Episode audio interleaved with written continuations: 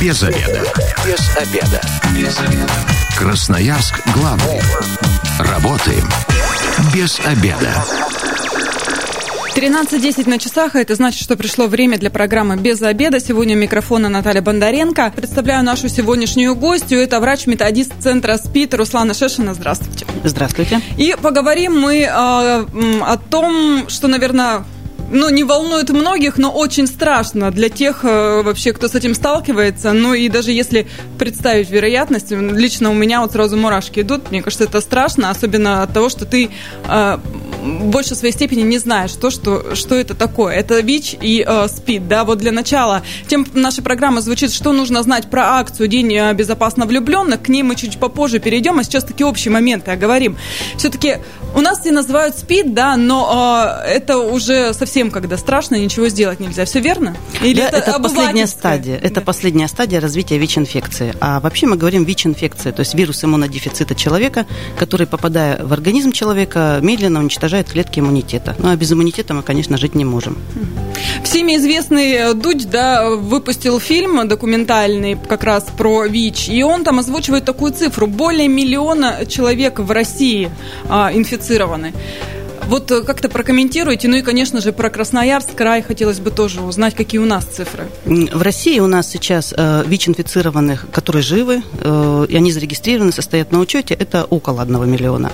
Реально их может быть даже в два раза больше, потому что нас как раз вот волнуют те люди, которые заражены, они не знают о своем ВИЧ-статусе, они могут заразить других людей, они, можно сказать, ну, наносят вред своему здоровью, ничего не делая с ВИЧ-инфекцией и не зная об этом. И, конечно, их гораздо больше.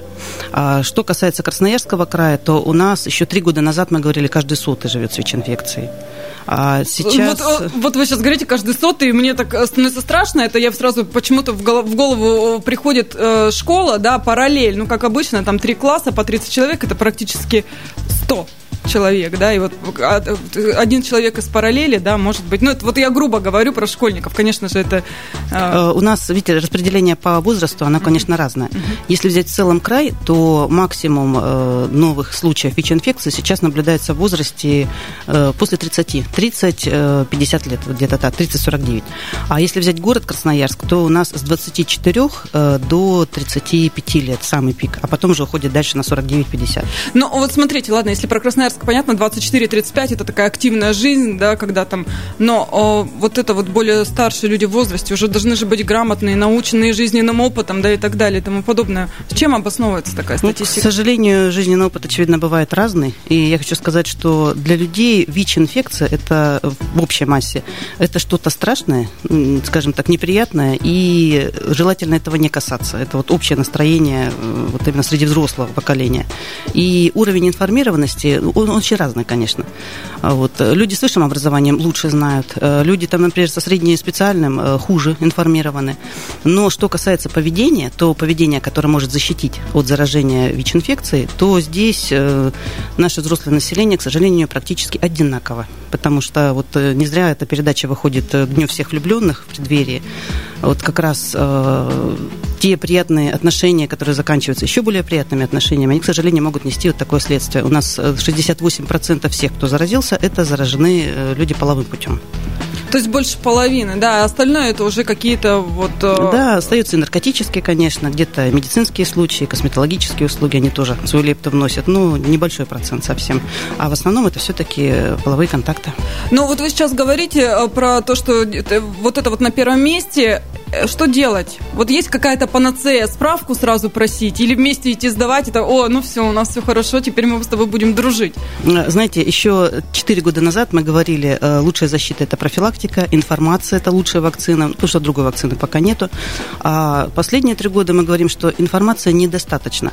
Мы не можем контролировать все ситуации, мы не можем контролировать э, своих половых партнеров, э, да вообще как бы вот понять на 100%. Можно быть только уверенным в себе, да, наверное, отчасти а, где-то. И то не всегда, потому что если были какие-то оперативные вмешательства, переливание крови, некоторые виды косметологических услуг, мы тоже рекомендуем, пойдите обследуйтесь на ВИЧ. Поэтому сейчас э, два основных постулата. Это знать, во-первых, основные пути заражения, и если э, была какая-то ситуация, или вы подозреваете, что, возможно, у вас или у вашего полового партнера могла быть такая ситуация, пойти и сдать тест на ВИЧ.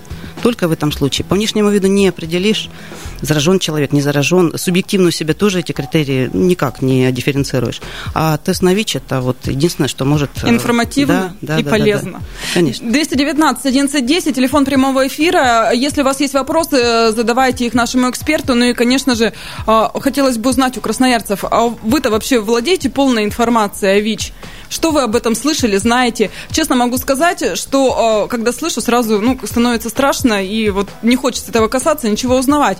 Но я так понимаю, если раньше, там еще там, 10-20 лет назад, это было все приговор, можно да, сказать, все сразу считали, что человек не жилец, то теперь, э, я так понимаю, наука пошла далеко вперед, появились лекарства, которые ну, человек может прожить до старости да, с этим диагнозом. В общем-то, да. У нас просто нет такого длительного периода, чтобы люди дожили до старости, потому что эпидемии еще ну, 30 с хвостиком. У нас спеццентру в этом году 30 лет исполняется в целом по России, всей этой службе. Вот, соответственно, ну, есть люди, которые заразились в начале эпидемии, они живут сейчас до сих пор и живут довольно-таки неплохо. И вы действительно правы, сейчас это просто хроническое инфекционное заболевание. Не чума, там, не что-то страшное. У тебя спид, значит, ты умрешь, это пили еще 15 лет назад. Вот, а просто хроническое инфекционное заболевание, и его можно контролировать. Э, с ним можно как бы жить и жить вполне качественно и сохранить свою продолжительность жизни. В общем-то, это наша цель, как медиков, чтобы человек прожил всю свою жизнь, сколько ему отведено, и качество жизни не пострадало. Чем он хочет, тем он и занимается.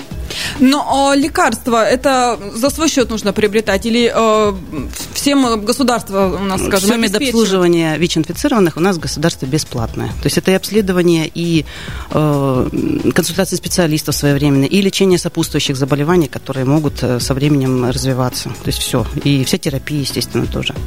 Руслан, а есть какая-то статистика? Люди узнают о своем диагнозе э, случайно или есть те, кто ну, целенаправленно, постоянно, э, значит, э, контролирует? У нас ежегодно в крае обследуется где-то 700 тысяч человек, ну там плюс-минус. И большая часть обследуется, обращаясь в медицинские учреждения. Вот, то есть там оперативное вмешательство и прочее, лечение в стационаре. И они в обязательном порядке проходят это обследование. А часть населения обследуется вот по как профосмотр, но очень небольшая часть, э, там военный призыв. То есть э, большая часть обследуется, как бы сказать, в обязательном порядке вот в силу разных условий, которые у них в жизни случились.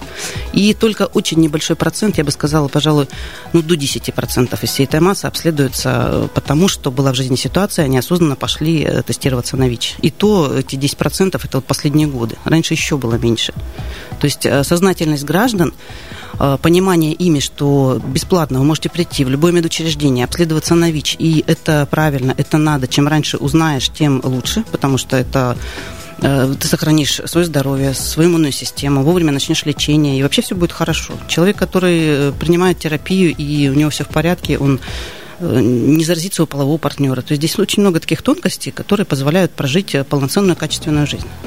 Но у нас многие, опять же, возвращаемся к тому, что у нас э, многие не знают про это и а, боятся. Мне кажется, люди даже оттягивают этот момент, да, чем дольше не знают, тем неспокойнее живется. А это, знаете, у нас общий подход россиян к любому заболеванию. Вот даже кариес мы тоже боимся идти выявлять, пока не заболит. Здесь примерно то же самое. Пока не разбарабанит пол лица, да? Конечно, но с кариесом-то проще. Удалил зубы, не думаешь, а здесь удалить ничего невозможно. Ну, а, я так понимаю, что в любом случае никаких видимых там, изменений в организме организме не происходит, да, если это уже совсем не запущенная какая-то там стадия. С момента заражения где-то в первые 3-6 месяцев могут быть острые проявления, но даже специалисты не всегда дифференцируют ВИЧ это или обычное ОРЗ. То есть сыпь по телу, температура до 38, лимфоузлы увеличились, общее недомогание, слабость, какие-то вот явления, как при э, острых респираторных вирусных заболеваниях. И все, две недельки, все это прошло. Угу. Вот, можно спутать с гриппом. Ну, и получается, через сколько, э, какой момент времени человек может с этим жить и ничего не подозревать? Десятки лет может или там пять лет? А здесь зависит от уровня здоровья, э, от обстоятельств заражения в том числе, э, какой по тип вируса. То есть можно прожить 4 года, не испытывая проблем со здоровьем, а можно 10-12 лет. Но человек в этот период, его иммунная система разрушается, то есть организм его страдает, и он может заразить других людей. Вот то самое главное. Если человек... Э, давайте, кстати, расскажем красноярцам. Я так понимаю, Центр СПИД э, регулярно проводит вот подобные акции, например, как День безопасных, безопасно влюбленных, да, и такие акции проводятся регулярно в разных точках Красноярска. Вы выставляете свои мобильные бригады, да, которые проверяют красноярцев. Да, к нам присоединяются образовательные учреждения, потому что молодежь, конечно. Молодежь очень любит этот праздник, и, соответственно, им нагрузку даются еще... Давайте про безопасность, ребята, не забывать. Вот поэтому техникумы, высшие образовательные учреждения, они очень хорошо отмечают этот день, в том числе вот э, вместе с нашей информацией. И да, мы проводим акции с экспресс-тестированием на ВИЧ, э, и в этом году у нас это будет в железнодорожном институте. У нас будет акция в университете имени Решетнева.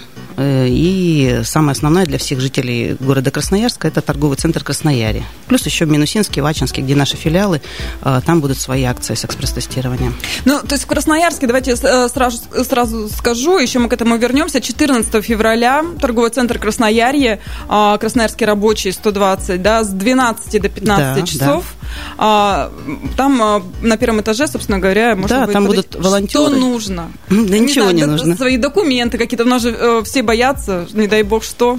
А, документов не нужно. Мы записываем все со слов, это не проверяется, и справочка не выдается. Просто результат устно сообщается человеку, чтобы он знал для себя. Какие-то подготовка, ну, знаете, как там сдавать кровь, там, не знаю, не есть, не курить, не пить и так далее. Здесь э, ничего особенного Нет, не нужно? здесь ничего особенного не нужно, но желательно приходить, конечно, в трезвом виде. Да, для того, чтобы адекватно отреагировать и а получить бывает результат. Те, кто для смелости. Бывают, бывают, да. А как долго э, делается анализ? 10 минут максимум.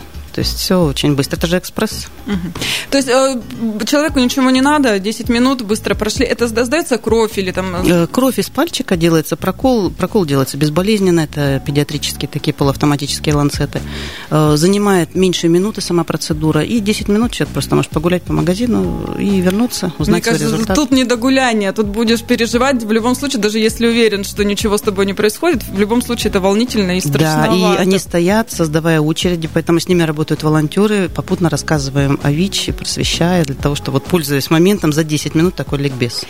А насколько эффективны э, вот эти вот точки экспресс-тестирования? А, знаете, мы э, в холостую никогда не стоим. Вот я думаю, поэтому это эффективно. А самое главное, чем дальше, тем больше нам люди звонят, уже очень даже загодя, и спрашивают, а когда и где это будет. И прямо на год просят расписание. А, у нас до конца февраля оно уже будет висеть на сайте в течение года, где мы тестируем в городе Красноярске. То есть это пользуется все большей популярностью. Вы говорите, так страшно, в холостую не стоим. То есть несколько человек в получается, выявляется, да? А, я имею в виду, что люди идут тестируются а, охотно. А, а вот как раз положительные результаты да, практически да. всегда выявляются? Или а, бывают такие, что нет? Нет, бывают, бывает, что мы Вы радуетесь, особенно в эти нет. дни? Знаете, я как специалист, вот, честно говоря, больше радуюсь, когда люди выявляются. Выявляются те, кто не знал о своем диагнозе. Потому что я-то понимаю, что это вот тот шанс, э, когда человек может, не опасаясь, что кто-то там его увидит и так далее. Это абсолютно вот такое место индифферентное. Никаких документов документов, ничего, его не отследят. Люди же боятся этого. Э, он узнает, с ним проведут беседу, и это уже такой вклад в то, что он э, пойдет дальше. Он э, начнет лечиться, то есть все делать для того, чтобы сохранить свое здоровье, я бы сказала, свой образ жизни, свое счастье, свои перспективы в жизни, потому что это тоже очень важно. Но здесь получается, вы человеку сообщаете, и, но у вас нет стопроцентной уверенности, что он придет и дальше продолжит лечение, что он, скажем так, не пустит все на самотек и не закроется в себе? Э, люди разные. То есть э, есть те, которые охотно взаимодействуют, и даже мы обмениваемся телефонами для того, чтобы психологически, бывает, ему нужно помочь, позвонить несколько раз. А бывает очень ответственно, они сами доходят. Э, ну, а бывают и те, которые даже контакты свои дадут не те или вообще не дадут никакой информации и просто убегают. Красноярск главный. Консультации по любым вопросам. Бесплатно без обеда. Возвращаемся в студию программы «Без обеда». Напоминаю, что сегодня у микрофона Наталья Бондаренко. И в гостях у меня врач-методист центра СПИД Руслана Шешина. Здравствуйте еще раз.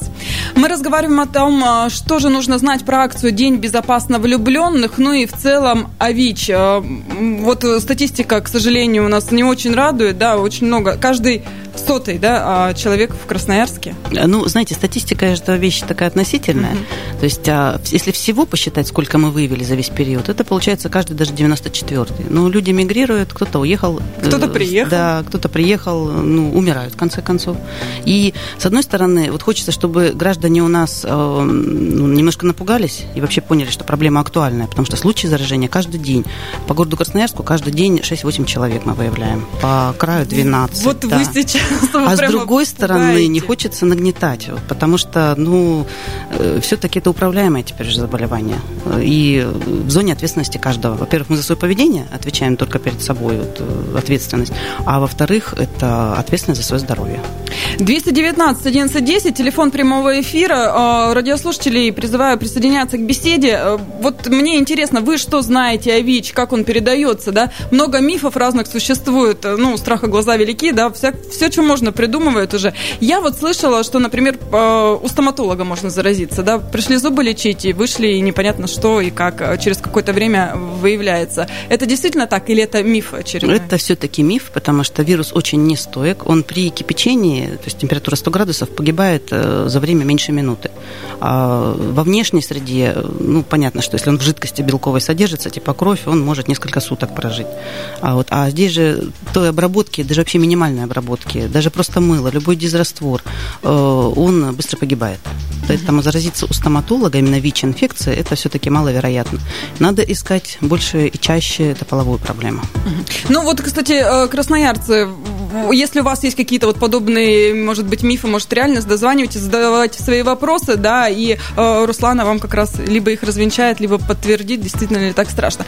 Сейчас, опять же, я уже говорила в первой части программы, да, что вышел документальный фильм, Дудь, Дудь выпустил о том, что э, более миллиона в России вообще ВИЧ-инфицированных, и оттуда же цитата о том, что самый маленький ну, по возрасту человек, который заражен ВИЧ, это 12-летняя девочка. В Красноярске таких вот страшных случаев нет, когда именно дети приобрели, ну то есть не родились с этим диагнозом от родителей, которые были инфицированы, а именно приобрели там 12 лет, вот написано, что она половым путем заразилась. Ну, у нас есть такие ситуации. Есть такие? У нас есть, да. Как вы думаете, это с чем связано? Вот давайте на этот вопрос чуть позже ответим. Радиослушатели, э, с радиослушателем поговорим. 219 11 10. Здравствуйте, вы в эфире, представьтесь. День добрый. Как вас зовут? Анатолий. Анатолий, а вот э, что вы знаете о ВИЧ? Ну, как бы получилось так, что сам заражен этой болезнью. Могу всех утвердить, главное вовремя проходить лечение, сдавать анализы. И ничего в этом страшного, как вот, ну, большинство думает.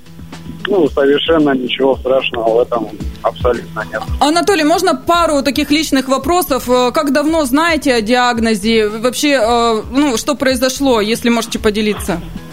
Ну, как бы, как получилось, заразился. Ну, думок много, к итогу не пришел, но порядка трех с половиной лет прохожу, то есть, ну, стабильно принимаю препараты. И, в принципе, ничего такого страшного, все в порядке. А вообще э, жизнь ваша как-то поменялась? Ну, сначала переживал изначально на первом этапе как-то. Ну, потом побеседовал, как бы вот в центре СПИД хорошие врачи, сами отзывчивые, хорошие психологи. То есть объяснили все, рассказали, что ну не так это смертельно. Совет какой-то красноярцам а, можете дать? Да, будьте аккуратнее, ну, предохраняйтесь при половых контактах. Спасибо вам, ну и здоровья, конечно. А, давайте тогда все-таки вернемся к моему вопросу. Да, а с чем связываете вот, вот такие ранние случаи заражения? Это все-таки недостаточно информации в школах? Нужно как-то больше проводить каких-то уроков, лекций на эту тему? И вообще Центр СПИД э, проводит какие-то такие консультации именно для подростков? Ну, я бы сказала так. Вот эти ранние единичные случаи заражения – это все-таки проблемные семьи. Вот, и э, здесь все понятно.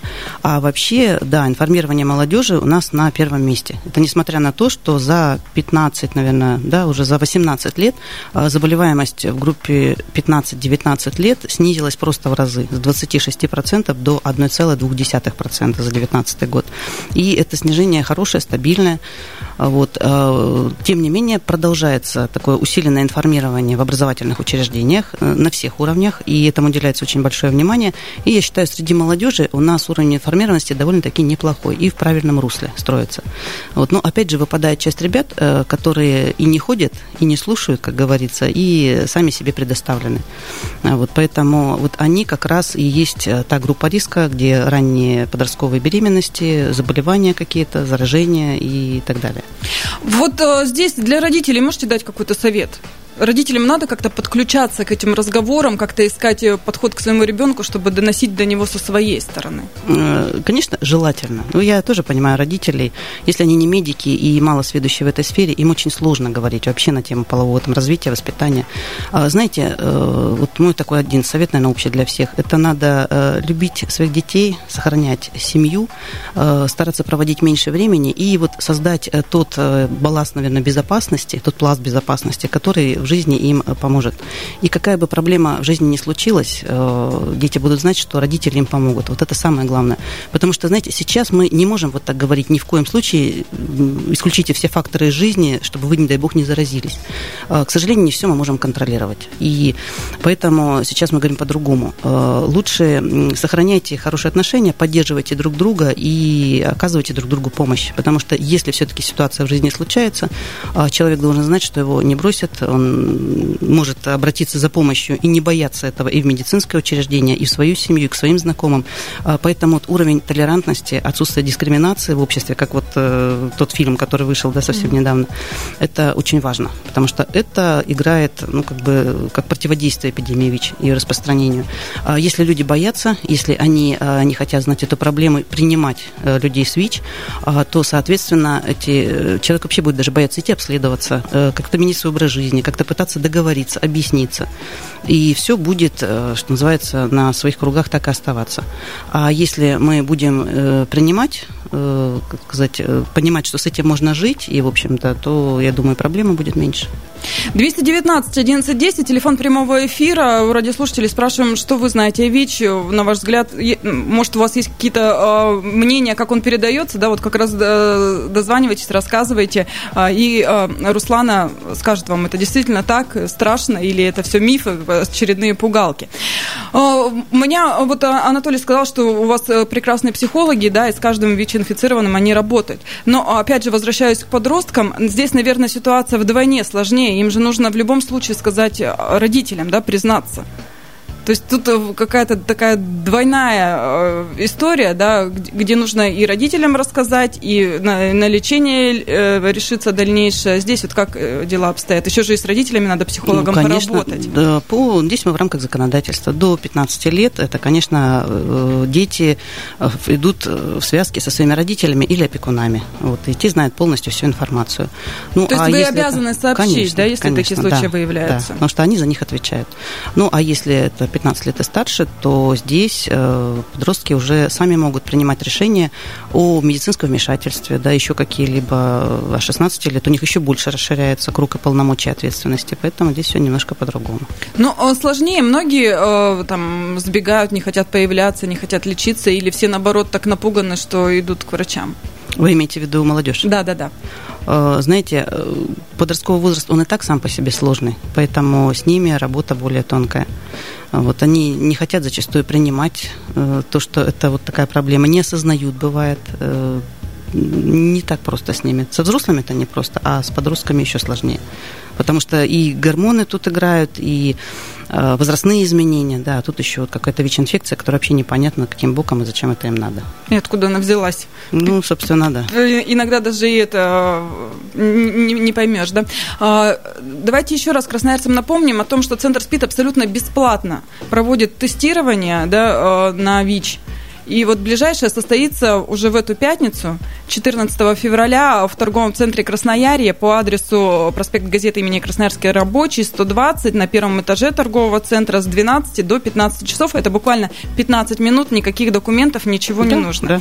А теперь вот давайте немножечко Э, опишем вот эту ситуацию, да, человек приходит, сдает, 10 минут ждет, ему там, а, возможно, он там ходит по магазинам, если может отвлечься, а если нет, ему там лекцию, да, небольшую рассказывает о том, что да, такое да. ВИЧ, э, как дальше с ним жить и так далее и тому подобное. Да, ему ответить на вопросы, может Если там результат положительный, что дальше?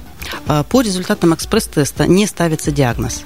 А, то есть с ним проводится беседа, и он должен, э, ну, желательно наш спеццентр подъехать и там сдать э, кровь. Также все абсолютно бесплатно. Да, также все бесплатно. И там уже э, другие виды исследований, которые точно разберутся, это ВИЧ-инфекция или есть еще некоторые состояния организма, которые тоже дают положительный результат, некоторые заболевания.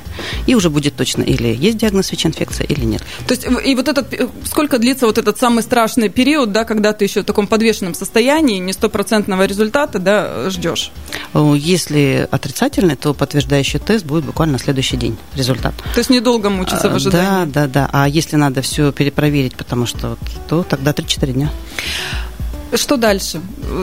Ну, чтобы примерно люди понимали и не боялись того, что их в дальнейшем там А ждет. дальше они придут на прием к врачу, э, то есть они придут за своим результатом, их пригласят э, к психологу, к врачу-эпидемиологу, там, к врачу-инфекционисту, то есть здесь есть определенная система посещения специалистов, и ему э, как бы расскажут всю информацию, объяснят его ситуацию, как бы, что ему дальше делать, вот, проведут определенные беседы, и какое состояние его здоровья сейчас, какие дополнительные обследования ему надо пройти, а, что его, собственно, ждет в ближайшей перспективе, как у нас дела обстоят с лечением, что он будет получать, для чего это надо. То есть всю исчерпывающую информацию уже при вот первом посещении он, собственно, получит и будет понимать, что ему делать дальше. Лечение... Если а, если ему нужна психологическая помощь, то есть какой-то, может быть, группа взаимопомощи, то также информацию эту ему дадут, куда можно прийти, когда. Лечение, когда наступа, ну, приступаете к лечению? Уже когда все обследования будут полностью э, сделаны? Ну да, вот с момента постановки диагноза, в общем-то, у нас тактика такая, что лечение можно начинать сразу, с момента выявления. То есть Для не... чего это делается? Это сохраняется иммунная система организма, и э, человек становится менее заразен для окружающих при эффективной терапии. Время программы, к сожалению, у нас э, к концу подходит. Э, вот э, обращение ваше к красноярцам, на что обратить внимание и почему это очень важно пройти хотя бы экспресс-тестирование? Ну, хочу сказать, любовь прекрасна, если безопасно. Поэтому головой надо всегда думать, какие бы вихри, эмоции там, и гормоны нас не кружили. А, вот. И какой бы выбор жизни мы ни сделали, вот, надо всегда иметь в виду, что в результате любого выбора будут какие-то последствия. Они могут быть хорошие, а могут не очень хорошие. И э, для того, чтобы были только хорошие, мы что можем сделать? Вот, мы можем предохраняться, мы можем воздерживаться, мы можем обследоваться. То есть э, меры есть определенные. Главное все это брать и принимать и исполнять. Ну, а расписание как раз э, экспресс-тестирования есть на сайте Центра СПИД? А до конца февраля оно появится на вот 2020 год. Угу. Где мы будем и когда. Спасибо большое. Сегодня в программе «Без обеда» с нами был врач-методист Центра СПИД Руслана Шешина. Также с вами была Наталья Бондаренко. Завтра программа «Без обеда» снова выйдет в эфир и расскажем, как научиться профессиональному поиску людей. Ну, а если вы, как и мы, провели обеденный перерыв без обеда, не забывайте, без обеда, зато в курсе. Без обеда.